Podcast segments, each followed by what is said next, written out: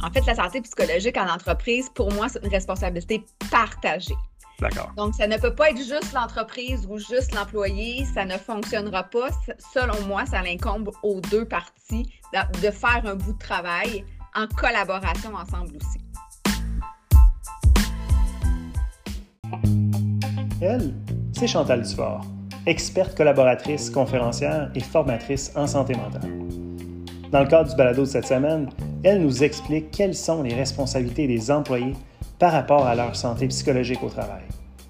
Le mot changement est au centre de notre discussion car c'est la clé pour un humain afin d'être bien en mesure d'identifier les signes précurseurs laissant présager une santé mentale à surveiller.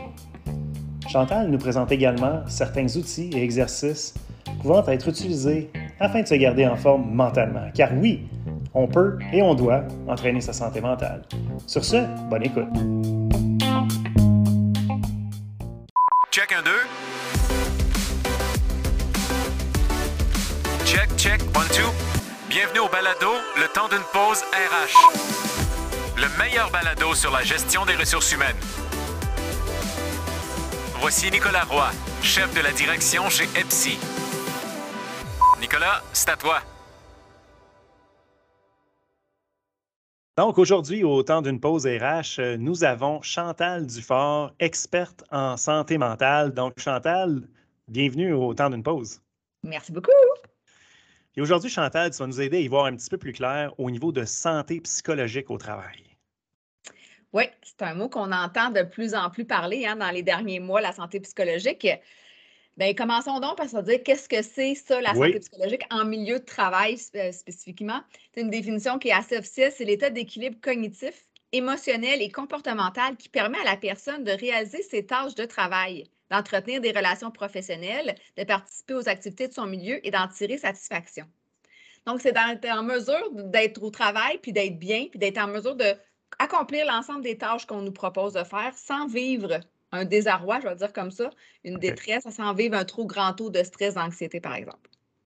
Aujourd'hui, j'aimerais qu'on regarde euh, deux choses parce que moi, j'entends souvent euh, parler que Bien, évidemment, euh, l'employé dit que c'est le rôle de l'entreprise ou de l'organisation d'assurer, euh, dans le fond, la santé psychologique au travail, tandis qu'on peut entendre le discours inverse de la part des entreprises et de l'organisation en disant non, non, non, c'est une responsabilité aussi qui incombe à l'employé. Fait j'aimerais que tu nous amènes un peu de clarté euh, à ce, à ce niveau-là, parce que je pense que ça va être très, très éclairant pour nos auditrices puis nos auditeurs. Oui, en fait, la santé psychologique en entreprise, pour moi, c'est une responsabilité partagée. Donc, ça ne peut pas être juste l'entreprise ou juste l'employé. Ça ne fonctionnera pas. Selon moi, ça incombe aux deux parties de faire un bout de travail en collaboration ensemble aussi. Fait que si on regarde le, volet de l'entreprise, puis en fait, euh, même on l'a vu avec la modernisation de la loi SST en janvier 2022, euh, où mmh on a ajouté les facteurs de risque psychosociaux. Donc, c'est sûr que les entreprises vont se devoir d'avoir un plan de prévention par rapport à différents euh, facteurs de risque psychosociaux. Ce volet-là va appartenir à l'entreprise, hein, de devoir de dire, on en nomme juste quelques-uns, la charge de travail, le support entre les employés et les gestionnaires, la reconnaissance, l'autonomie décisionnelle. Bref, il y en a quelques-uns dans la loi. Cette partie-là d'avoir un plan appartient à l'entreprise et d'être en mesure, on parle de soutien du gestionnaire, comment mon gestionnaire est en mesure d'être présent pour les employés, par exemple. Mais il y a une grande partie aussi, même si l'entreprise a des super, euh, un super plan, met des actions en place, si l'employé, par exemple, ne reconnaît pas ces signes qui ne vont pas bien ou qui, ou qui ne veut pas en parler dans le milieu de travail parce que la sécurité, sécurité psychologique, elle n'est peut-être pas établie encore dans mon milieu de travail. Si, comme employé, je ne prends pas soin de moi, c'est-à-dire que je me couche tard, je n'ai pas des saines habitudes, je, consomme, etc. Il y a un moment donné où même si mon milieu de travail a des super bonnes qualités, des bons aspects en place, ben moi, comme employé, ça ne fonctionnera pas. Donc, ça prend vraiment une responsabilité des deux. Donc, chacun a un bout de travail à faire. Bien, merci de clarifier ça. Je pense que dans un premier temps, c'est clair que c'est une responsabilité partagée. Tu viens de très, très bien l'énoncer. Et pour le bénéfice de nos auditrices et nos auditeurs, je pense qu'aujourd'hui, on va se centrer sur une des deux responsabilités. Fait qu'on va se centrer sur la responsabilité des employés euh, comme tel vis-à-vis leur santé psychologique. Et on retournera à un autre balado dans lequel on va se concentrer sur les responsabilités de l'entreprise ou de l'organisation. Est-ce que ça te convient? C'est parfait. Commençons par. Euh, tu sais, quand on parle d'employé, on va juste renoter que l'employé, c'est aussi le gestionnaire. Oui, tout à fait. C'est tout le monde. Ouais. Ah oui, merci de le préciser parce que oui, euh, ils font partie de l'équation. En fait, c'est un, un bon morceau de l'équation. Effectivement. Puis peut-être que je pourrais t'amener à nous parler euh, dans un premier temps des signes précurseurs, parce que pour moi, tu en as parlé un petit peu dans ton, euh, dans ton, dans ton discours tantôt. Euh, je pense qu'un employé, sa part de responsabilité, c'est d'être capable d'identifier peut-être ces signes précurseurs-là vis-à-vis sa santé psychologique. Je ne me trompe pas? Oui, non, pas du tout. Puis en fait, on pourrait aller très, très large, on pourrait en parler pendant des heures, mais on peut mmh vraiment aller de dire si je connais mes premiers signes précurseurs, de dire que mon taux de stress, mon taux d'anxiété, mon taux d'épuisement commence à être pas mal trop élevé, bien, j'ai des actions à poser pour prendre soin de moi. Pour moi, les signes précurseurs, c'est un peu la pointe de l'iceberg. Quand j'ai des symptômes que je vais nommer par la suite apparaissent, c'est souvent que le taux de stress, par exemple, en dessous est rendu trop grand.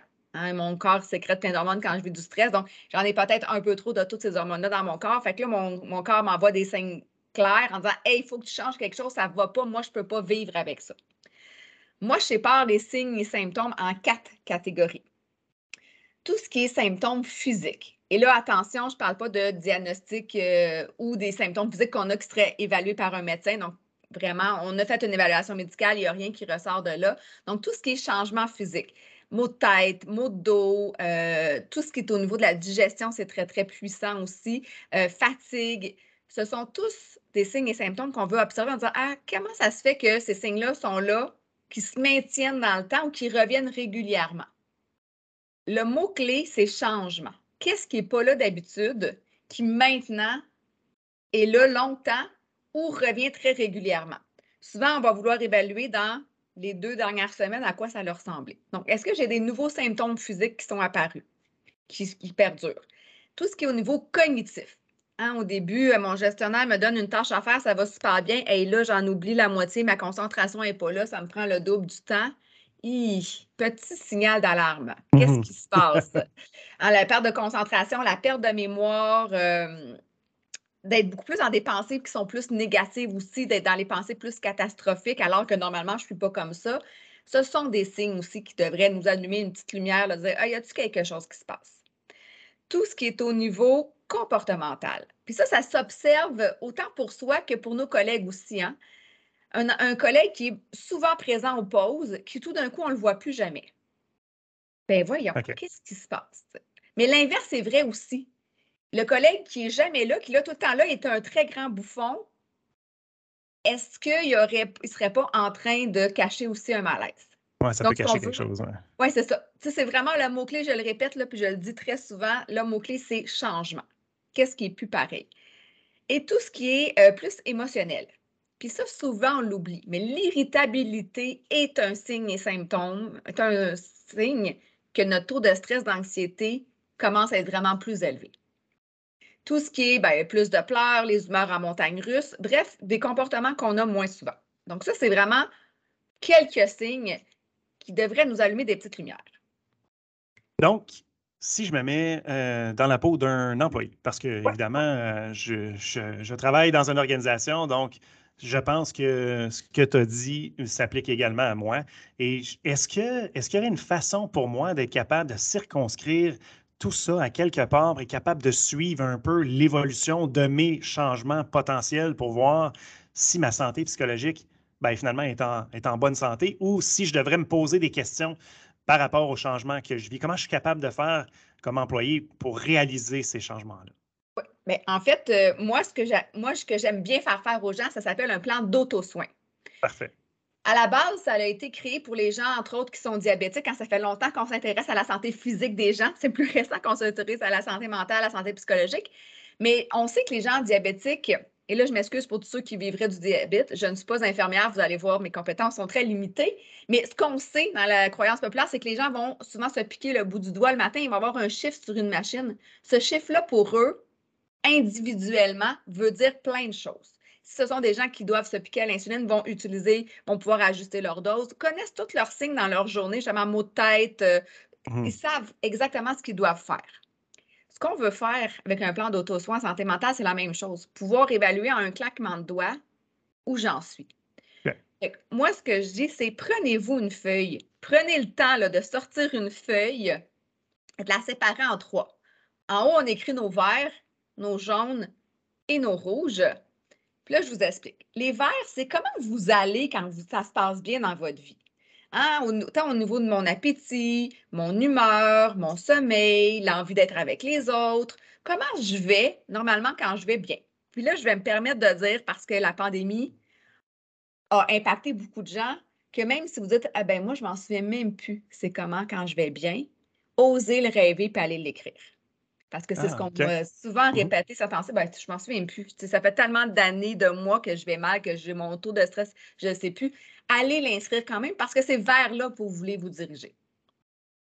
Les jaunes, pour moi, c'est les autos de police. Si vous êtes sur une autoroute et vous roulez 120, 130 et un petit peu en avant de vous, vous voyez une auto de police arrêtée, vous allez d'emblée ralentir parce que vous ne voulez pas de contravention. Fait que pour moi, les jaunes, ce sont vos autos de police dans votre vie. Quels sont vos premiers signes précurseurs qui devraient vous dire Hey, là, il est temps que je fasse des changements dans ma vie, que je prenne peut-être plus soin de moi parce que mon taux de stress commence à être pas mal plus élevé? Puis les rouges, ben c'est quand on dit, puis au Québec, on dit ça, là, je suis à je suis plus capable. Hein, c'est vraiment des expressions qu'on va utiliser au Québec.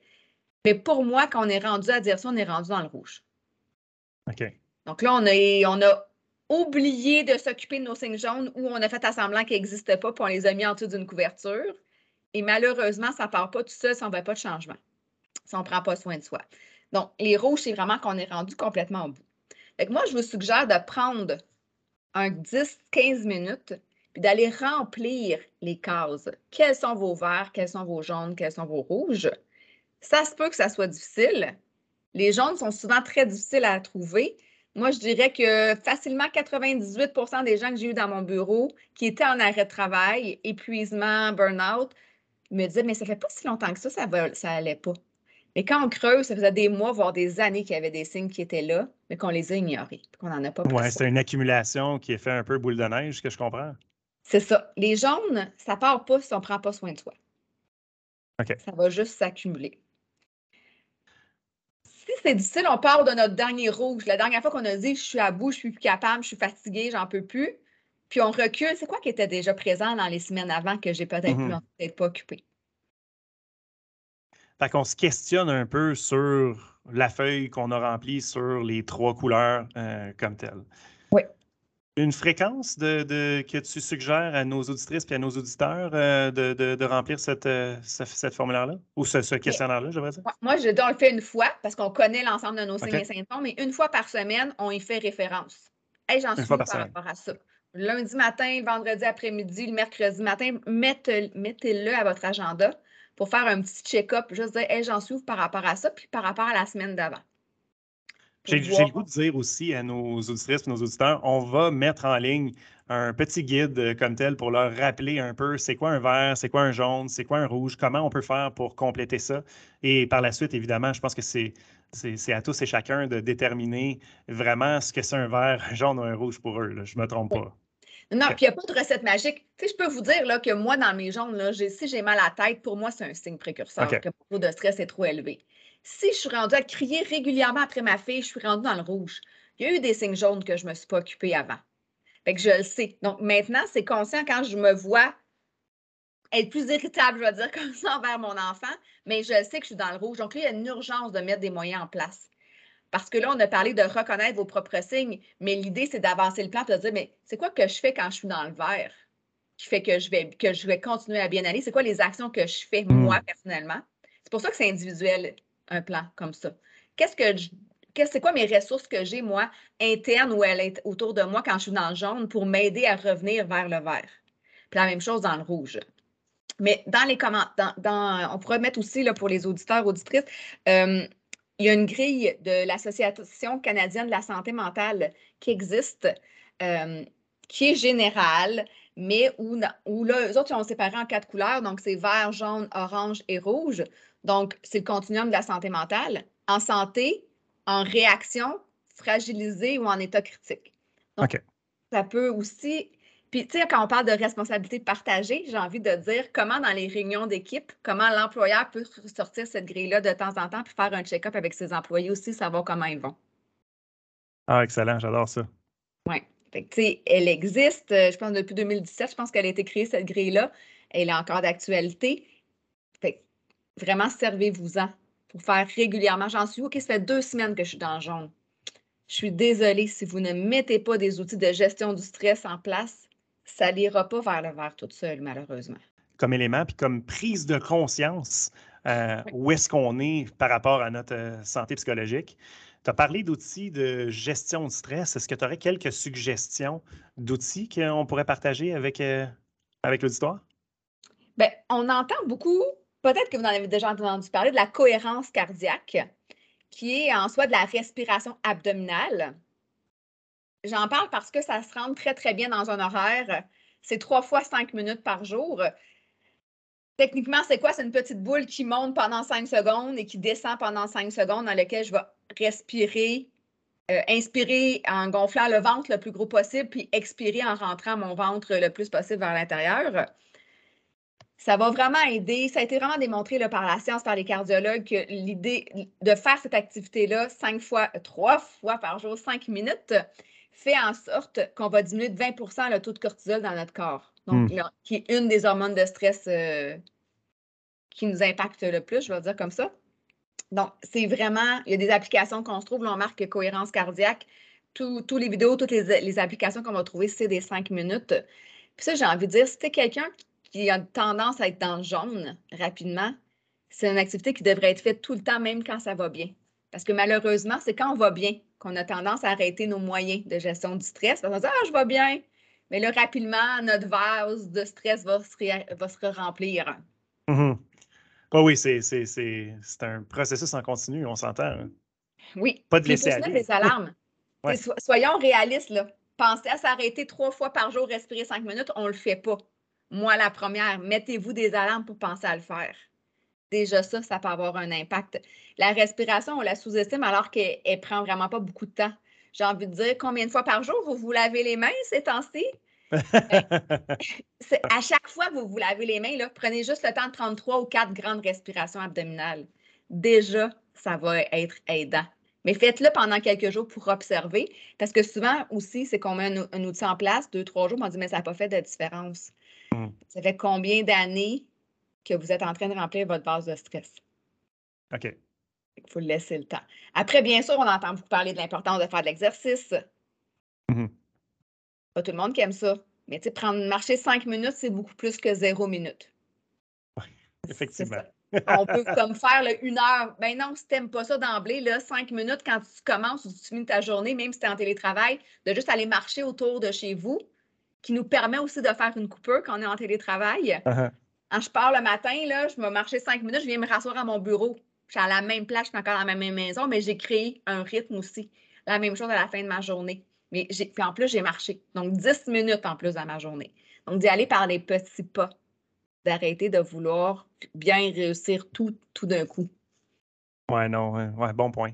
Bon point. C'est vrai que c'est pas. Euh, c'est pas, pas tant dans une journée, finalement, en termes de, en termes de minutes. Là. Faut, je pense qu'il ne faut pas se dire Ah, j'ai pas le temps, mais plutôt je prends le temps. Aussi. Donc, changer un peu de mindset. Oui. Oui, prendre des pauses. Mmh on oublie de prendre nos pauses en disant on va perdre du temps alors qu'on gagne du temps en prenant des pauses. Notre, notre cerveau a besoin d'être régénéré. Puis c'est pas je lâche mon écran de travail pour aller sur un autre écran puis aller sur des médias sociaux. Ça ne fonctionne pas. C'est de sortir de son environnement, d'utiliser une autre sphère de son cerveau, de faire d'autres choses. C'est d'aller dehors cinq minutes puis prendre des respirations à l'extérieur. Déjà, ça fait une grosse différence. À s'oxygéner le cerveau, hein? c'est ça qu'on dit? Oui, c'est ça. D'autres outils que tu voudrais partager, Chantal? Bien, il y en a, mais on parlait peut-être de méditation pleine conscience. Oui. Euh, pourquoi on veut faire de la méditation? C'est que nos pensées vont tourner en boucle dans notre tête. 93% des pensées qu'on a dans une journée, ce sont toujours le même type de pensées. Fait que si là-dedans, il y a des pensées qui sont plus négatives ou anxiogènes pour soi, ça revient souvent ce qu'on va faire la méditation, puis là, je parle de méditation pleine conscience, c'est aller calmer ce petit hamster-là, parce qu'on a tous des petits hamsters mmh. dans notre tête. Ce qu'on veut, c'est aller le calmer pour avoir des nouvelles idées, des nouvelles façons de faire. La pleine conscience, c'est d'utiliser nos cinq sens puis d'être conscient de ce qui se passe autour de soi. Le fameux moment présent. J'ai envie de vous demander euh, qui se brosse les dents en pensant qu'il est en train de se brosser les dents, qui n'est pas en train de régler une liste d'épicerie ou de régler un dossier pour demain? On fait tout ça, là. Oui, oui, tout à fait. Automatique du quotidien. Mais c'est cette méditation-là, la pleine conscience qui a été démontrée au niveau de la science, qui a un effet majeur sur la gestion du stress et de l'anxiété. Euh, fait qu'on veut juste utiliser nos cinq sens. par exemple, si on prend l'exemple de se brosser les dents, mais je prends ma main droite, je prends ma brosse à dents jaune, je mets du dentifrice bleu, puis je sens, je prends le temps de sentir sur mes dents les soies, je prends le temps de goûter le goût dans ma bouche. Donc, on veut vraiment. Oui, on est en train de penser quand même, mais pas au même type de pensée qu'on a tout le temps. On est juste en train de se ramener sur notre corps physique qui, lui, ne peut pas être dans un autre moment que dans le moment présent. Puis dans le moment présent, ben, on est en sécurité. Parce que pourquoi on vit du stress? Parce que notre cerveau perçoit un danger, donc on fait déclencher un paquet d'hormones. Quand je suis mmh. dans le moment présent, on a la chance d'être dans un milieu sécuritaire. Quand je suis en train de me brosser les dents, je ne suis pas en danger. Donc, mon cerveau peut arrêter de sécréter des hormones de stress. Donc, choisissez-vous une activité par jour. Mettez-vous un post-it sur votre pâte à dents. Si c'est sur le brosser les dents, c'est faire la vaisselle. Mettez-vous un post-it écrit plein de conscience et pratiquez-vous à le faire en, en vous rapportant vos cinq sens, dans le fond. fait que le devoir est lancé pour notre auditoire. Donc, merci Chantal. Euh, n'hésitez pas à commenter hein, pour ceux qui vont l'avoir euh, essayé euh, comme tel et voir aussi les impacts. Puis on se rappelle, il ne faut pas juste le faire une fois pour voir les impacts sur un outil qu'on met, qu'on met en œuvre, qu'on met en place ou qu'on décide tout simplement d'intégrer dans notre quotidien. Il faut se donner, je pense, la chance de voir les résultats de ça en le faisant sur une plus longue période. Chantal Dufort, merci beaucoup pour, euh, pour la participation au balado, puis merci d'avoir euh, de nous avoir donné de l'information, encore une fois, tellement importante au niveau, euh, au niveau de la santé mentale, puis dans ce cas-ci, au niveau de la santé psychologique. Puis on rappelle à l'auditoire qu'on va parler des responsabilités de l'entreprise ou de l'organisation par rapport à la santé psychologique dans un autre balado. Bien, merci à toi.